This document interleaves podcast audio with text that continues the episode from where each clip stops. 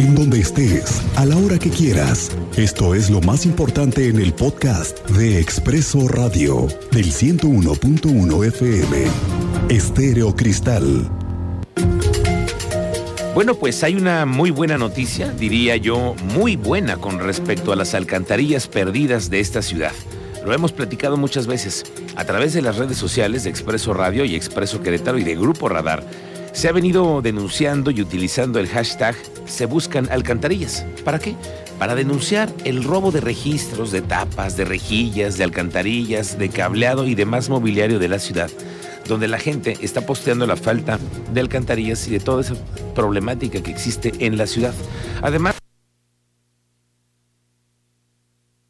personas han perdido la vida por tratar de cortar cable de la Comisión Federal de Electricidad y dos más lesionados por la misma situación.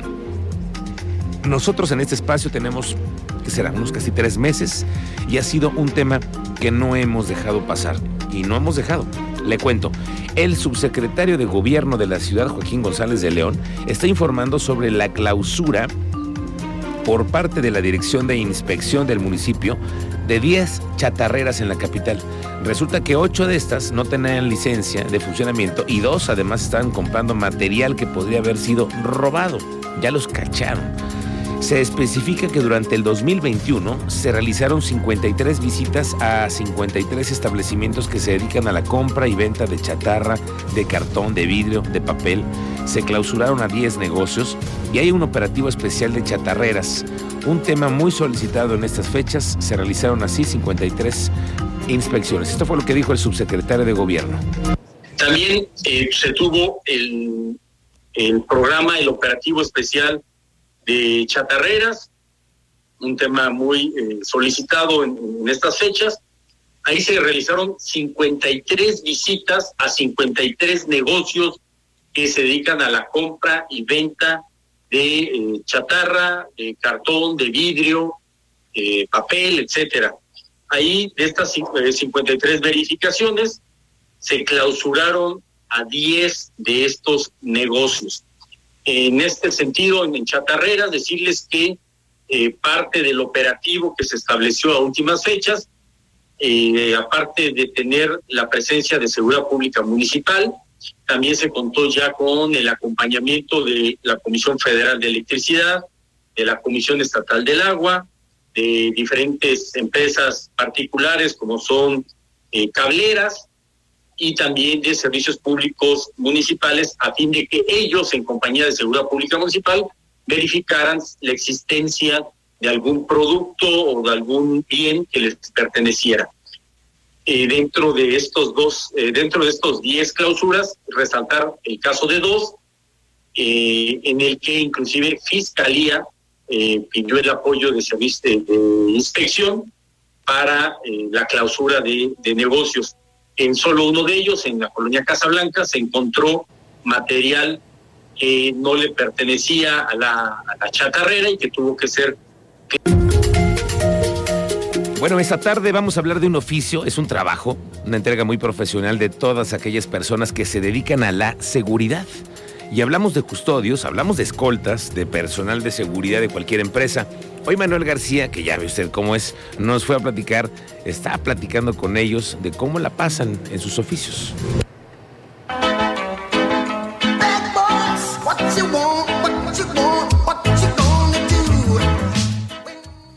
Sin duda, ser escolta tiene sus ventajas. Pero eso es ficción. Los verdaderos escoltas como nuestro Arriaga Queretano nos cuenta cómo es este trabajo en la vida real.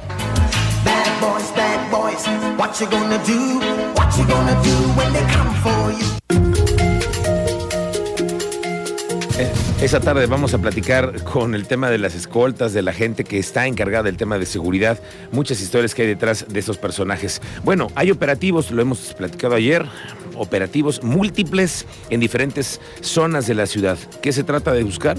Motos robadas y están operativos aleatorios en toda la ciudad. El teniente Mérida nos cuenta. Teniente, te saludo, muy buenas tardes. Muy buenas tardes, Miguel Ángel. Buenas tardes a nuestro auditorio. En efecto, los operativos ya comenzaron a dar por ahí resultados. Esta mañana en la colonia Los Sauces se logró la detención de seis sujetos con una moto robada y dos más con alteraciones en sus números de serie, además de localizarles un arma de diábolos. Los policías municipales le dieron seguimiento a, dos sujetos a bordo de una motocicleta, los ubicaron que llegaron a la calle Oslo en Los Sauces, y ahí llegó el dispositivo y lograron los resultados que les estamos informando. Durante la madrugada, casi muy temprano, una persona perdió la vida durante una riña en la colonia Rosendo Salazar. Los hechos ocurrieron al interior de una vivienda en la calle Enrique Flores Magón. Y más adelante les voy a dar detalles. Ya está identificado el cuerpo que fue localizado al interior de una maleta en la colonia Lindavista y las líneas de investigación. Miguel Ángel. Gracias, teniente. Estamos pendientes más adelante de este asunto. Bueno, pues ya ha llegado el fin de año y con la salida de la Navidad en muchas casas, el arbolito de Navidad pasa a ser ya parte de la basura y para no contaminar drenes ni calles, el municipio de Querétaro lanzó la campaña de recolección de árboles de Navidad para hacer una correcta disposición final. La campaña está vigente hasta el 2 de enero y desde el 2 de enero al 10 de febrero del 2022 se van a tener seis puntos de acopio. El Parque Alcanfores, el Parque Alfalfares, en el Auditorio José Fortís de Domínguez y en los puntos verdes de Lázaro Cárdenas en Jurica y también en Geoplazas. Todos los árboles recolectados se van a llevar al vivero municipal. Ahí son triturados para producir mulch. Es una especie de mantillo que es utilizado en las áreas verdes para conservar, nos dicen, la humedad de las plantas y así usted, pues si fue de los que compró un arbolito de Navidad para su casa, de estos naturales y ya está por salir, ahí tiene una gran estrategia ambiental para comenzar bien el año. Hace unas semanas le contaba lo que se vive con los migrantes que están de visita en Querétaro. A mí me ha tocado verlos en las carreteras, ¿no te ha tocado a ti verlos, Luis? Que hay muchos con placas de diferentes, eh, como de, diferentes estados, ¿no? De, California, de Texas. Honduras. Y luego se, ven el, como van, andan a veces como dos o tres vehículos grandes, camionetas estas grandes de las rancherías que se vinieron a pasar las fiestas aquí. Así es. Que llegaron desde las, hace un par de semanas, lo hemos estado platicando porque están de regreso de la caravana del migrante, pero además ahí vienen otra vez de vuelta. Cuando hay una estrategia además de seguridad, porque los que se trata es de que los migrantes regresen con bien, que no haya extorsiones, que no haya malos tratos, que no haya ningún abuso por parte de una autoridad y por eso se van en caravana. Iván González nos cuenta cómo te va Iván, te saludo. Miguel buenas tardes, buenas tardes al auditorio de eh, Preso Radio. Comentarte, como bien señalas, el próximo 3 de enero retornan a los Estados Unidos a caravana migrante. Así lo informó Fernando Rocha Mier, presidente de la Asociación Civil Unidos en Caravana, quien precisó que saldrán de la gasolinera Mayar en Jalpan de Sierra Serán 100 vehículos que participarán en esta caravana que estarán partiendo a las 5 de la mañana en este punto en Jalpan de Sierra y tendrán otro encuentro en el Parador San Pedro en San Luis Potosí. Ahí se estarían sumando otros 300 vehículos provenientes de los estados de Guanajuato, Hidalgo, San Luis Potosí, para arribar a Laredo, Texas, cerca de 2.000 migrantes a las 17 horas. Y como lo mencionabas, en el operativo estarán participando la Policía Estatal, Municipal de Querétaro, así como de San Luis Potosí, el Ejército y la Guardia Nacional, para tener un retorno seguro y sin contratiempos de los connacionales que regresarán a los Estados Unidos para retomar sus actividades laborales después de disfrutar la cita de familia con sus familiares. Escuchemos a Fernando Rochano el día 3 de enero del año 2022 se regresa la caravana hacia Estados Unidos. Eh, vamos a salir de la gasolinera Mayar eh, a las 5 de la mañana de Perra. Ahí nos darán la bendición del buen viaje. Y bueno, esperamos que salgan entre 70 a 100 vehículos ahí de Jalpan. Y posteriormente vamos a estar pasando por Río Verde este, hasta llegar al Parador San Pedro. Esperamos que se integre un convoy eh, ahí en Parador San Pedro, de otros estados provenientes de, de Guanajuato, San Luis Potosí principalmente, Hidalgo, de más de 300 vehículos para llegar más o menos, entrar a Laredo, eh, Texas, estar cruzando entre 5 o 6 de la tarde. Iván. Sí, gracias, escuchamos que ya este operativo listo para regresar a los Estados Unidos después de que vinieron no solamente a disfrutar de la cita de semilla, sino también a reactivar la economía local, principalmente en la sierra, recordar que dejan pues un importante recurso de los dólares que vienen a gastar aquí con sus familiares. Bien, Iván, gracias. Estamos pendientes de la caravana del migrante ahora que vengan de regreso. Lo platicaremos contigo. Ahora la Fiscalía General de Justicia de Querétaro está teniendo nuevos datos aprovechando el fin de año. Hoy nos ha informado que por diversas carpetas de investigación, la Fiscalía General de Justicia logró que la autoridad judicial impusiera 450 años de prisión a distintas personas por el delito de fraude en diferentes modalidades. Es un monto de recuperación más de 6 millones 800 mil pesos según reportó la Fiscalía.